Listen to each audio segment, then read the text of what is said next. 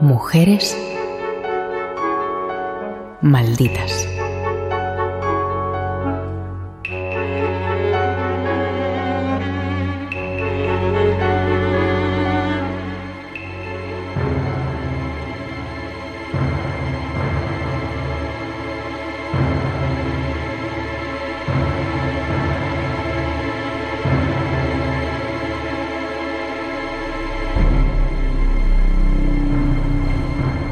Los hechos ocurrieron en septiembre de 1975 e impactaron de forma brutal en la convulsa sociedad italiana de los años 70, marcada por la inestabilidad política, los asesinatos de la mafia y las acciones de las Brigadas Rojas. Jordi Corominas, escritor y periodista los 70 muestran una virulencia muy fuerte en la calle. Es lo que se conoce en Italia como los años de plomo, que siempre se ha situado desde, desde una serie de premisas ideológicas. Y de hecho, lo que vamos a contar hoy, nuestra biografiada, Donatella Colasanti, cuando sufrió lo que sufrió, que ahora lo vamos a explicar, pues también enmarcaron su caso a, partir de, esas coordenadas políticas. En ese momento, septiembre de 1975, se habla poco o nada de género.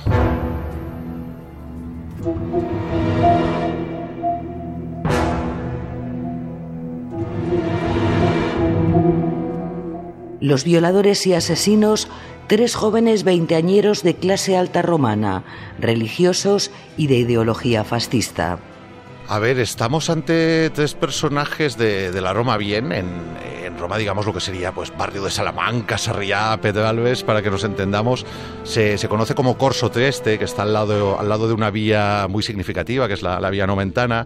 Bueno, son hijos de papá, han, han, recibido todo lo que han querido, al mismo tiempo pues hacen lo que les da la santa gana, uno estudia arquitectura, pero lo de los estudios es bastante relevante. Entonces sus nombres son Angelo Izzo, que, es el más peligroso de todos y que luego de todos estos hechos volvió a reincidir, Gianni Guido y Andrea Gira.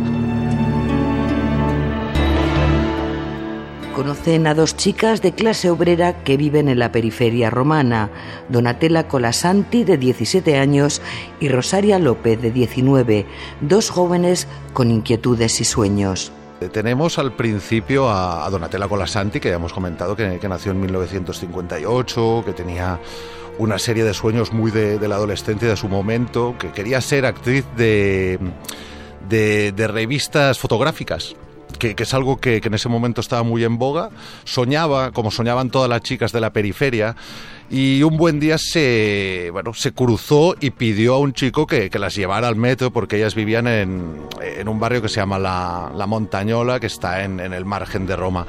Bueno, eh, estaban en la zona alta, el chico las llevó, empezaron a hablar, lo típico de entonces, mm, se intercambiaron teléfonos, él llamó volvieron a quedar y finalmente eh, creo que era un lunes, se citaron en, un cine del barrio de ellas, de Donatella Colasanti y Rosaria López.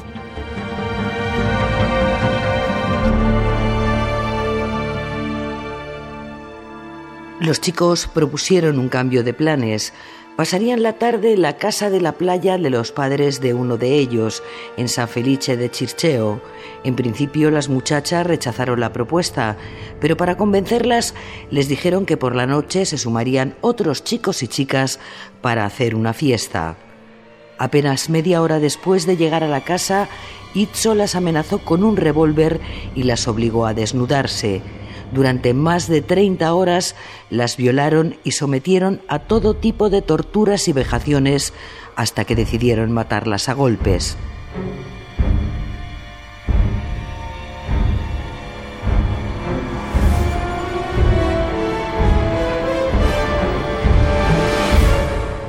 Guido e Itzo son los que llevan a las chicas a, la villa de San Felice Circeo, que es de, de la familia de Andrea Guira, un, un fascista notorio, pese a su edad, que, a ver, todos ellos ya tenían problemas, habían estado en la cárcel. Pasó algo muy grave, que es que ya habían abusado de chicas y las sentencias judiciales fueron muy favorables para ellos porque eran de, clase alta y de buena familia. Y ese día en San Felice Circeo realmente lo, que sucede es, espantoso.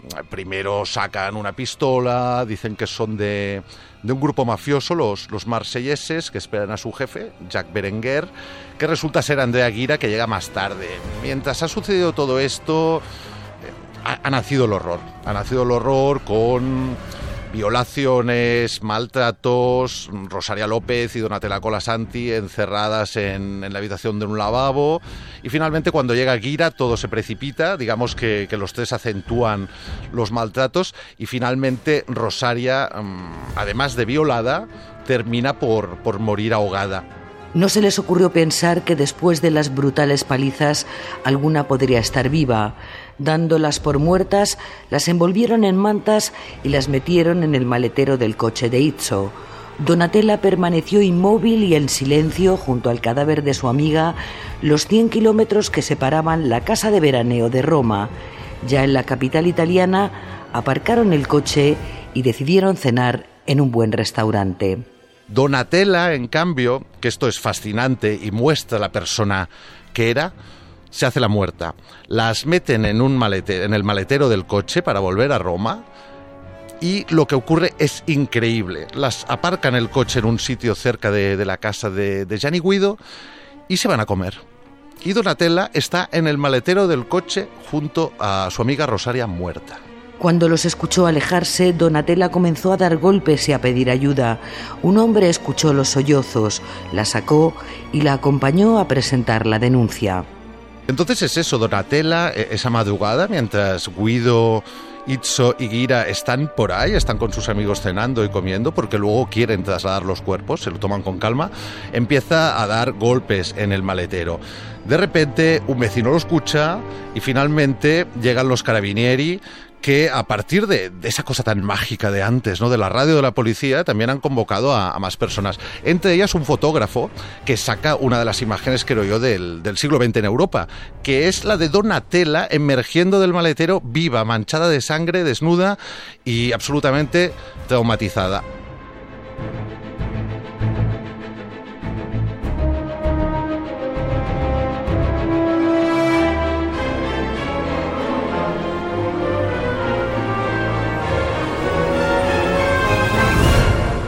Guido e Itzo fueron detenidos pocas horas después. Gira consiguió huir gracias a un aviso que al parecer vino de la propia policía. El juicio histórico se celebró un año después. Donatella describió con todo lujo de detalles el calvario al que habían sido sometidas y convertida en pionera de la lucha de las mujeres, enfrentó las alegaciones y acusaciones de las defensas de los tres sin agachar la cabeza. Su abogada fue Tina Lagostena. Algunas sesiones se celebraron en el propio lugar de los hechos, revictimizando dolorosamente a Donatella. Y el, juicio es muy tenso. El, juicio es muy tenso, tanto, tanto Itzo como, como Guido son prepotentes, chulescos hay un momento que es bestial directamente porque una parte del juicio se hace en el lugar donde ocurrieron los hechos a, mí me parece, me, parece algo, algo increíble. Y finalmente ellos son, son condenados en primera instancia, si no me falla la memoria, a, a, lo que se conoce como cadena perpetua en ese momento, en italiano ergastolo. Luego, con la revisión, cambiarán las penas.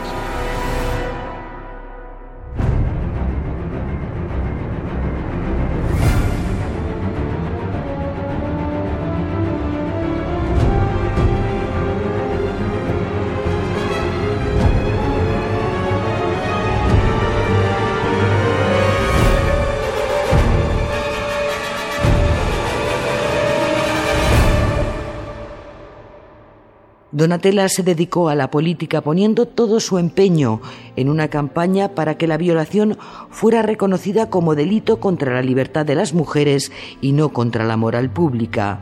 Su triunfo llegó en 1996, cuando se aprobó la norma que reconocía ese principio.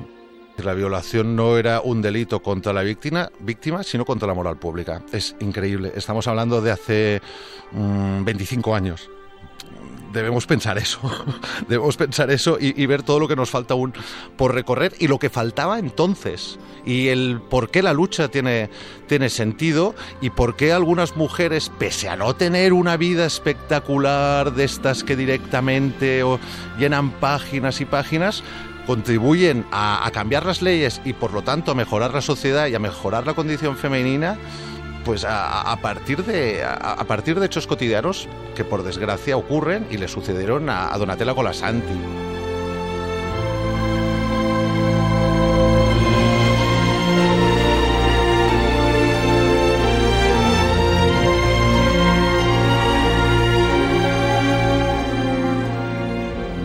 Donatella Colasanti falleció el 30 de diciembre de 2005, a los 47 años de un cáncer de mama, mientras esperaba participar en un nuevo juicio contra uno de los tres torturadores y asesinos, Angelo Izzo, quien entre tanto se había hecho responsable del asesinato de dos hermanas.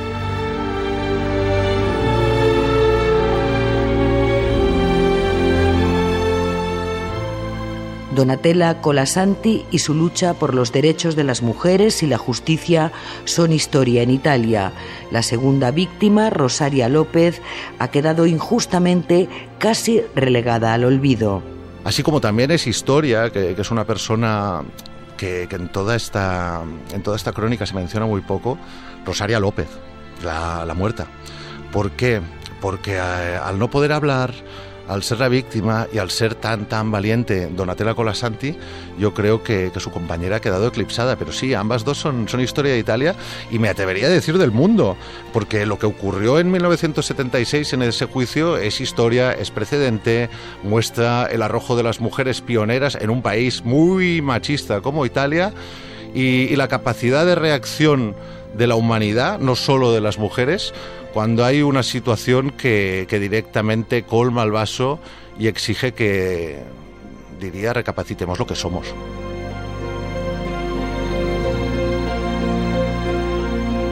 Valle Alonso, Francisco Javier Fernández Nieto, Radio 5, Toda Noticias.